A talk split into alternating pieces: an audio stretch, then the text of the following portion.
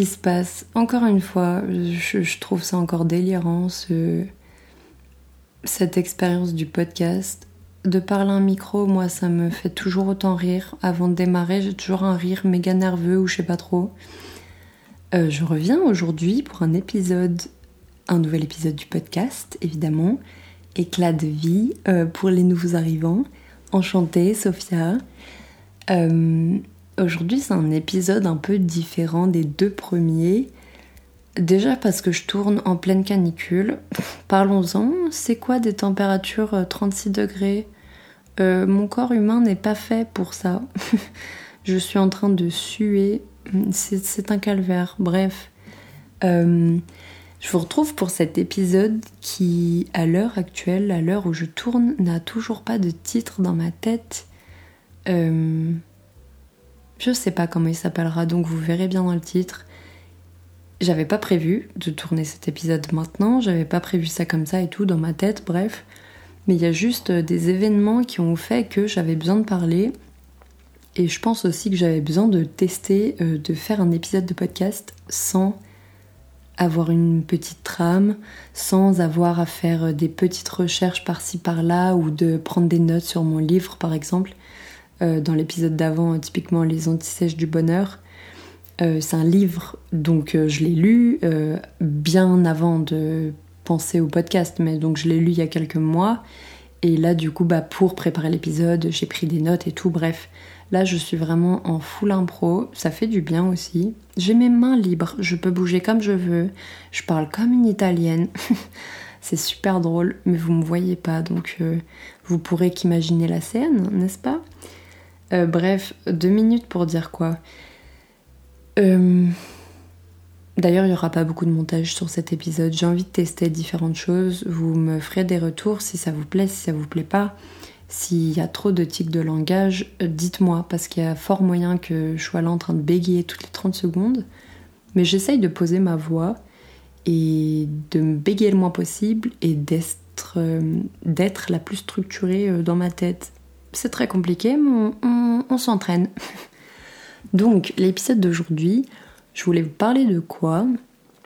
Euh, Comme je l'ai expliqué dans l'épisode, le premier épisode du podcast Crise existentielle, que je vous invite à écouter du coup, je vous expliquais donc que en ce moment c'est un peu euh, la crise dans ma tête, c'est beaucoup de remise en question et tout. Je suis hyper perdue sur beaucoup de sujets. Et il y a un nouveau sujet qui s'est ajouté sur le tas qui était déjà bien conséquent. J'avais pas besoin de rajouter des sujets, vous voyez. Mais il y en a un qui s'est ajouté très naturellement sur le tas euh, et dont je voulais vous parler aujourd'hui, à savoir les études et l'entrée dans la vie active, la vraie vie, quoi, le vrai monde. Euh, voilà, donc si je vous fais un peu euh, une rétrospective on dirait que je suis quelqu'un d'important, euh, pas du tout. je suis une femme des plus lambda. Euh, j'ai pas un parcours euh, exceptionnel, bref, je vais vous raconter. Donc j'ai fait mon lycée en France. à l'époque, c'était encore les filières S, L et ES, et puis STMG, bref, tout le tralala. Les plus vieux d'entre nous, on connaît. Je dis ça, ça date pas d'il y a si longtemps, bref. Donc j'ai fait filière S et à la base je savais pas trop vers quoi je me destinais. Je me rappelle que hum, choisir les études c'est un sujet qui m'angoissait mais dès, dès mes 15 ans en fait je crois. Si ce n'est même avant. Je me rappelle... Hum, ouais c'était bien avant en fait, c'était déjà en quatrième. En quatrième on a quoi? On a 13, 13 ans, 14 ans je me rappelle qu'il fallait euh, déjà commencer à réfléchir à son orientation, euh, dans mon collège, ils nous mettaient grave la pression pour qu'on sache et tout. Et moi, j'avais des facilités un peu partout. Du coup, je j'avais du plaisir un peu partout parce que bah, je réussissais et sans trop d'efforts. Enfin voilà quoi, j'étais une, une ado qui se disait que la vie allait couler tranquillement. euh, pas, du tout. Que nenni, nada, vraiment, les plans ont changé. Je sais pas, Mère Nature a décidé que pour moi ça ne serait pour tout le monde d'ailleurs, hein, ce serait pas linéaire. Bref, du coup, je suis arrivée au lycée, je me suis dit, bah, la filière la plus logique à l'époque, j'avais des facilités, je me suis dit, bah, S, c'est ce qu'on disait, ça ouvrait le plus de portes, bla bla bla. avec le recul, je trouve ça vraiment con. Hum, bref, euh, suivez plutôt votre cœur plutôt que euh, qu'est-ce qui ouvre le plus de portes. Je pense que c'est peut-être un peu plus intelligent. Bien que je, je sais pas. Si j'avais suivi mon cœur, j'aurais été nulle part en fait. non, je sais pas où j'aurais été. On va pas refaire l'histoire. J'ai fait S. Euh, j'aimais beaucoup la chimie, j'aimais beaucoup la biologie, sciences de la vie et de la terre, bref, appelez ça comme vous voulez. Je détestais la physique et les maths, c'était pas trop mon truc. À partir de la première, j'ai commencé à galérer, j'étais là en mode ok, ça va être grave désagréable ce qui va se passer par la suite. Donc euh, j'arrive euh, au moment de remplir euh, les vœux pour les études supérieures et là vraiment je, je bégaye, je bah mon angoisse revient, je sais pas ce que je veux dans la vie, j'ai l'impression que le choix va déterminer un ensemble de choses comme si tout allait être figé après ce choix-là et que genre c'était maintenant ou jamais qu'il fallait faire le bon choix et du coup, j'avais une pression sur mes épaules, c'était monstrueux. Euh, à tous les jeunes qui m'écoutent et qui vont faire leur choix l'année prochaine, juste bah, prenez du recul, enfin écoutez-moi en tout cas. Votre choix ne déterminera absolument pas euh, quoi que ce soit. Il va rien se passer, vous allez faire un choix, au pire vous vous trompez. Enfin vraiment, c'est pas dramatique. Parenthèse, donc, euh, moi, je sais pas ce que je veux faire à ce moment-là. J'aime euh, les, la SVT, la biologie, mais je veux dire, euh, j'aime ça parmi ce qu'on me propose, quoi. Mais, genre, j'étais pas non plus méga fan. Enfin, j'aimais les langues, mais les langues, ça a toujours été plus une sorte de loisir pour moi plutôt que quelque chose de vraiment qui m'ouvrirait des portes. Donc, je me suis dit, bah, le choix logique et évident, ce serait biologie. Après, on a toujours tous les préjugés euh, sur la biologie, typiquement de, euh, bah, à part euh, être prof, qu'est-ce que tu veux faire? Et puis moi, j'avais pas envie d'être prof. Du coup, j'entends tous ces stéréotypes, je commence à flipper. et puis, j'ai oublié de vous dire, avant ça, déjà depuis un bon nombre d'années, je pensais vouloir faire vétérinaire parce que j'adore les animaux, j'adore les chiens surtout. Les chats, c'est des envoyés du diable, pardon, hein, mais c'est des mini satans, comme je les appelle. Ils sont très mignons parfois, mais quand même, quand ils sortent leurs griffes, euh, vraiment très violemment, je trouve. Il y a un moment, respectez-nous, s'il vous plaît. Donc, euh, bref, j'ai toujours adoré le contact avec les animaux, tout ça. Donc, euh, vétérinaire, ça a été une option pendant assez longtemps, jusqu'à ce que je me rende compte que les maths, la physique euh, tout ce qui finalement constitue la première année de vétérinaire, bah c'était pas mon truc quoi. Et là je me suis dit ouais bon peut-être pas. Et tout compte fait, je me rendais compte que c'était pas un métier dans lequel j'aurais pu m'épanouir parce que ça m'aurait provoqué beaucoup trop de souffrance en fait. Je, en tout cas, à l'époque où je pensais à mon avenir, j'avais clairement pas le recul euh, de voir pragmatiquement les choses. J'aurais pas pu être euh, la vétérinaire qui aurait dû euthanasier un animal. Enfin, bref, vraiment trop sensible. C'est un sujet beaucoup trop sensible pour moi et même à l'heure d'aujourd'hui, je j'ai du mal quoi. Enfin, il y a des fois j'ai pleuré pour avoir tué une mouche. C'est pour vous dire. C'est peut-être aussi en période de symptômes euh, prémenstruels, j'en sais rien. Bref, tout ça pour dire que vétérinaire c'était une option, mais ça s'est effacé assez vite. Et après, il y a eu une option qui est toujours restée dans un coin de ma tête, mais c'est quelque chose que j'avais jamais eu l'occasion d'explorer. C'était la psychologie. Et il y a toujours ce, cet énorme cliché sur la psychologie que c'est un secteur bouché, que euh, vous n'aurez pas de travail, bla bla bla. Du coup, bah, je me retrouve face à quoi? Je me dis bah je vais pas faire psychologie parce que je sais même pas vraiment en quoi ça consiste. Alors que biologie au moins je connaissais, mais les deux en gros euh, ce qu'on me disait c'est que bah ça t'ouvre pas de porte quoi. Enfin j'ai fait je sais pas combien de portes ouvertes euh, de conférences ou je sais pas quoi euh, sur des métiers enfin et tout le monde rabâchait ouais vous avez pas d'avenir dans ces deux domaines là. Et du coup moi je me disais bah je suis pas en mesure avec mes compétences de faire euh, ingénierie, qui est la voie royale quand tu sais pas quoi faire après le lycée, tu vois. Donc moi c'était pas c'était clairement pas une option. Donc je postule pour biologie mais je sens au fond de moi c'est pas le truc qu'il faut faire.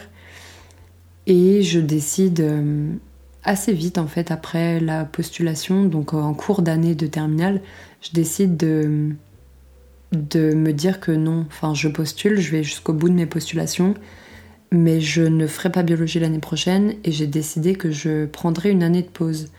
C'est quelque chose qui se fait beaucoup. Euh, rapidement, ma mère euh, vient d'un pays scandinave et là-bas c'est très euh, commun, enfin en fait dans la plupart des pays européens d'ailleurs, c'est hyper commun de travailler avant de commencer les études pour gagner un peu d'argent et tout. Enfin, tout le monde n'a pas le luxe d'avoir ses parents pour travailler euh, et vous payer vos études et votre, votre vie.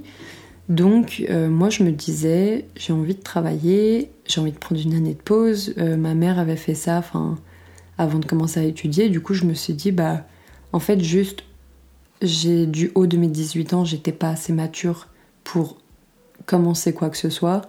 Et mentalement, j'étais épuisée en fait. Le, le lycée, ça me faisait peser beaucoup trop de pression sur moi et avec mon anxiété, c'était invivable et du coup, j'avais besoin d'une pause, j'avais besoin de couper. Et je me suis dit, bah, c'est le moment en fait. Euh, je sais pas ce que je veux faire de toute façon l'année prochaine. Biologie, c'est un truc qui, au fond de moi, ne me convainc pas. Bon, bah, go, je, je fais une pause tout simplement. Donc j'ai décidé de faire une pause et il fallait réfléchir à quoi faire. J'ai décidé après euh, quelques moments de réflexion de faire jeune fille au père à Londres. Je dédierai tout un épisode à cette année que j'ai faite à Londres qui était à la fois exceptionnelle et à la fois méga dure. Je vous raconterai, mais bref, donc je rentre pas dans les détails là-dedans. Et donc euh, l'année d'après, enfin pendant cette année de pause, je, je réfléchis beaucoup en fait à ce que je veux faire parce que je me dis bah Là, Sophia, tu peux pas repousser éternellement non plus. Il faut se décider, tu te lances, au pire, t'échoues dans ton choix, enfin j'en sais rien, peu importe, mais lance-toi et puis tu verras bien. Et du coup, euh, j'ai réfléchi, je me suis dit biologie c'est toujours un truc qui me plaît, mais vraiment au fond j'étais toujours pas convaincue, mais psychologie ça a toujours été dans ma tête, mais j'étais juste dans un méga déni. J'étais juste en train de me dire mais j'aurais aucun avenir et tout, et ça me faisait flipper de ouf. Et en tant qu'anxieuse, bah, j'ai besoin de stabilité. Et la psychologie, c'est la voie royale de ce qu'on me disait pour ne pas avoir de stabilité. Bref, euh, tous les comptes faits, je me dis, je vais en psychologie. Et tant pis. Au pire, je me retrouve au chômage et je me débrouillerai. Je ferai des travails qui me permettront de subvenir à mes besoins, qui me permettront de vivre. Je me, je me démerderai en fait. Genre, si si c'est ça le problème de potentiellement t'as pas de travail plus tard, bah écoute, euh, je tente ma chance en fait parce que là je suis actuellement, euh, je vais commencer ma cinquième année, donc euh, deuxième de master, et juste on n'a pas le temps de, je sais pas comment dire. Là je suis en train de me perdre dans mes pensées. Pardon, j'ai cogné contre la table.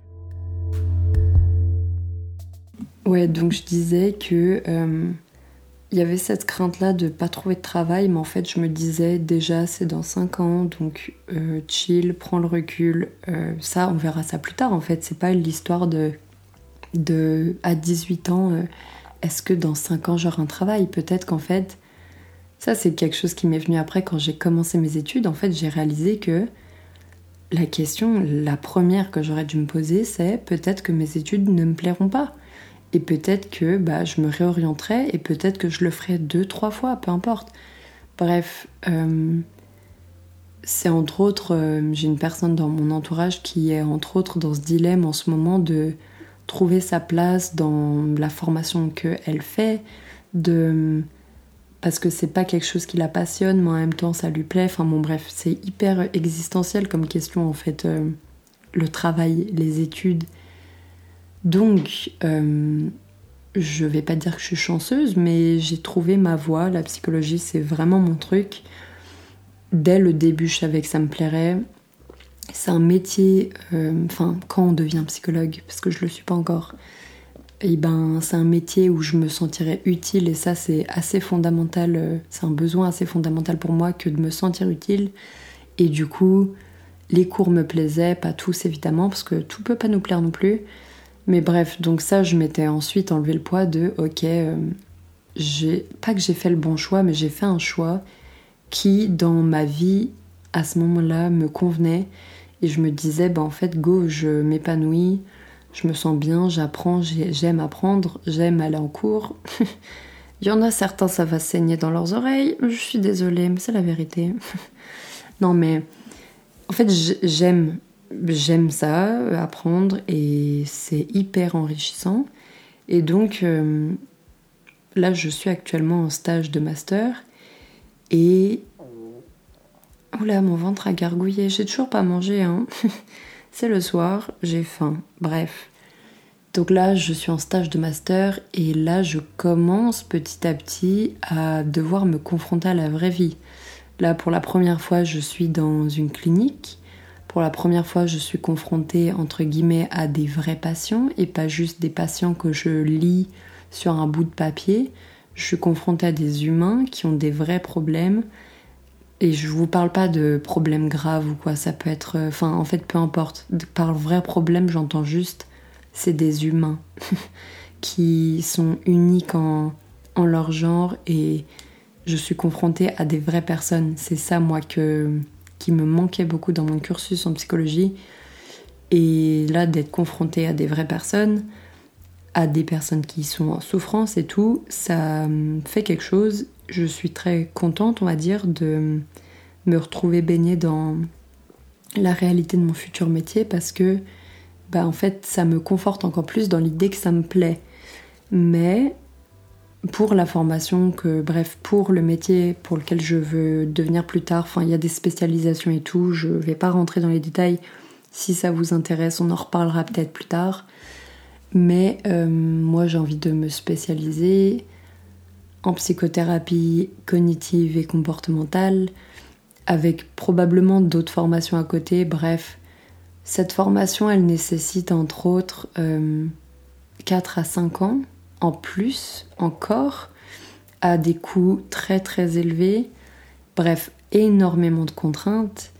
Et actuellement, c'est ça mon... En fait, je suis en train de me confronter à la réalité je suis en train de réaliser que le monde n'est pas aussi bisounours que ce que je croyais. Je savais qu'il ne l'était pas, on est d'accord, mais on a toujours un peu cette forme de, pas de déni, mais d'innocence quand on est étudiant. La vie est belle. Pour ma part, j'ai la chance de pouvoir euh, avoir des parents qui me soutiennent financièrement. Du coup, c'est un poids que je n'ai pas sur les épaules que de devoir euh, m'assumer financièrement, pas encore. C'est un stress pour le futur. Et puis on n'en parle pas assez que euh, je vais être diplômée d'un bac plus 5 euh, en psychologie bah, bientôt dans, l'année qui suit. Et juste, j'aurai 24 ans et je me sens pas légitime. Ça, c'est une autre question. en fait, il y a 40 000 questions qui se posent. Il y a un peu ce sentiment de l'imposteur dont on reparlera très sûrement, qui m'a beaucoup dans ma vie empêché de faire des choses c'est d'ailleurs très dommage, mais bon, bref. Donc, euh, il y a ce sentiment-là, donc de non-légitimité. Je me dis, mais quelle personne de 50 ans va vouloir faire une thérapie avec moi? Parce que dans ma tête, je sais mon âge et j'ai l'impression que mon âge est écrit sur mon front. Je me sens pas légitime à accompagner quelqu'un psychologiquement vers un rétablissement alors que la personne, ça pourrait être ma mère. Je, je me sens pas légitime. Donc il y a déjà cette question-là. Il y a la question de euh, vivre plus tard. Là, je suis dans un logement étudiant, pas cher, je suis hyper bien, mais plus tard, je sais que là, ce que j'ai actuellement, si c'était un logement non étudiant, je, je paierais mais le double si ce n'est plus. Et en fait, c'est tout. Je commence à, en fait, je commence à comprendre que, ouais, va falloir chercher un travail, quoi. Va falloir dans un an, je serai sur le marché du travail en train de probablement galérer parce que les échos que j'ai entendus de mes collègues actuellement qui sont en train de se former dans la formation que je veux faire moi, eh ben, c'est des échos qui me font peur. Et ouais, je, je, vais pas nommer toutes les formations et tout que je veux faire, mais en l'occurrence, cette formation-là, elle me permettra à moi de travailler en indépendant dans mon cabinet et tout. Et ça, c'est quelque chose dont j'ai besoin de ne pas avoir de contraintes d'institution hospitalière, par exemple.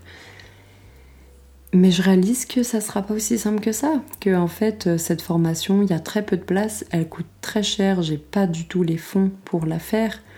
J'aurais pas non plus les fonds pour faire un emprunt. Et en fait, je réalise que bah, mon rêve d'être indépendante, d'avoir mon cabinet et tout avant 30 ans, bah, plus ou moins pas s'effondre, mais risque d'être compliqué. Je réalise que le monde du travail, c'est beaucoup, beaucoup moins rose que ce que je pensais. Et Dieu sait que c'était pas déjà très rose. Hein. C'était vraiment euh, un rose un peu qui tirait vers le rouge. Vous voyez, c'était pas très positif. C'était pas. Voilà.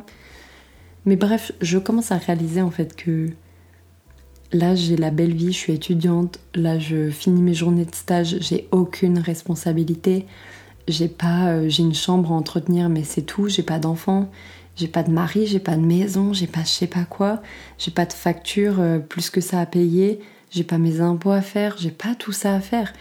Et je vais pas mentir, je sais que je suis quelqu'un de psychologiquement, euh, il faut que je travaille sur moi encore, quoi.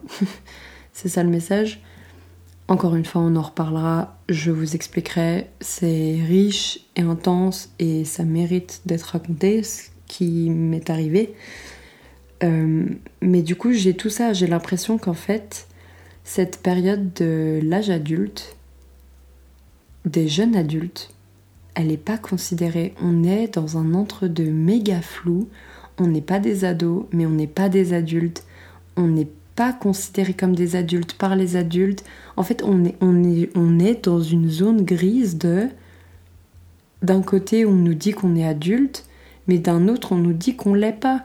Et j'arrive, j'arrive pas à trouver ma place en fait dans tout ça.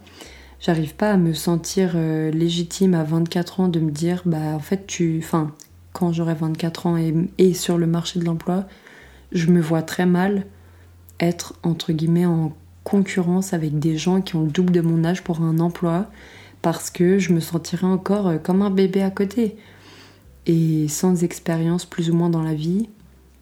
Bien que je pense que l'âge ne fait pas l'expérience, j'ai des expériences que des gens n'ont pas vécues. Euh, j'ai pas beaucoup d'expérience professionnelle en comparaison à des gens de 50 ans, c'est clair.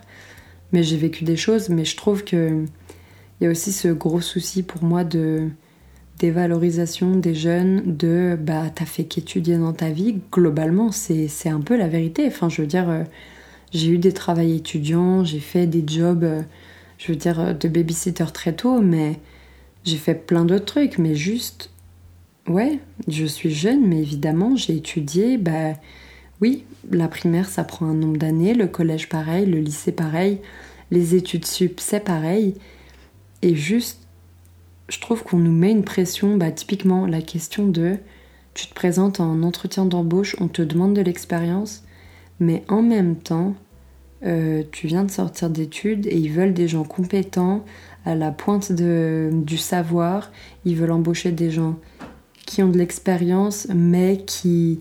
Enfin, ils demandent des critères qui sont juste pas possibles à, à remplir en fait. Enfin, pardon, j'ai bégayé, mais mon téléphone a sonné, c'est un email. Euh, enfin, a sonné, bref. Voilà, euh, je pense que beaucoup se reconnaîtront à travers ce que je dis dans cet épisode de podcast. C'est, en fait, d'approcher de la fin de ces études et réaliser que bah, bientôt la, belle vie que je mène sans responsabilité, eh ben, ça ne sera plus comme ça et que bientôt je vais devoir gérer beaucoup plus de choses.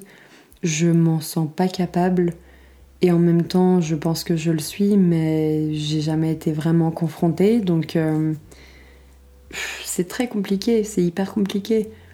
En fait, c'est tout le concept de grandir que je trouve méga compliqué. L'épisode s'appellera Grandir, c'est définitif. Au début de l'épisode, je disais Oh, je sais pas. Bah voilà, il va s'appeler Grandir. Grandir, ça fait flipper. Euh, il y a toute, euh, j'ai mentionné ça dans mon épisode de crise existentielle, il y a toute la problématique des relations amoureuses aussi qui... C'est une pression qui pèse sur les femmes, je trouve, et on en reparlera, on aura l'occasion d'en reparler. C'est très intrinsèquement lié à ma crise existentielle. Les études, c'est de se dire que je vais quitter l'uni, que je vais quitter euh, la vie sans responsabilité, que je vais quitter euh, ma vie où je peux avoir euh, un mode de vie un peu, disons, euh, équilibré. J'ai le temps de faire mon sport, j'ai le temps de cuisiner comme je le veux. J'ai pas des talents, mais enfin voilà, j'ai le temps de faire des choses. Et en fait, je réalise que bientôt, ma vie, elle va changer radicalement. Et en fait, c'est la peur de l'inconnu. Là, j'ai l'impression que je vais faire un saut en parachute, mais sans parachute. Vous voyez le délire C'est méga compliqué. Bref, je vais m'arrêter là pour ce sujet-là. Il y a encore beaucoup de choses à dire. Je pense que hum, je vous ferai un update, à mon avis, à la fin de mon stage d'ici six mois. J'espère que je serai un peu plus optimiste, très honnêtement, parce qu'actuellement, euh, c'est pas vraiment le cas. Mais je suis pas défaitiste, je suis pas abattue non plus, vous voyez. Je pense juste que tout va être un peu plus compliqué que ce que j'avais envisagé. Et je vais pas mentir, ça me fait grave peur. Voilà, il y aura un update. Partagez-moi vos retours sur ça, si vous vivez ça en fait en ce moment, ça me rassurerait bien. Euh, n'hésitez pas à me rejoindre sur mon compte Instagram du podcast qui s'appelle éclat de vie-du-bas podcast. Je vous attends là-bas nombreux. J'ai hâte d'échanger avec vous. Et on se retrouve lundi prochain pour euh, un nouvel épisode. Des gros bisous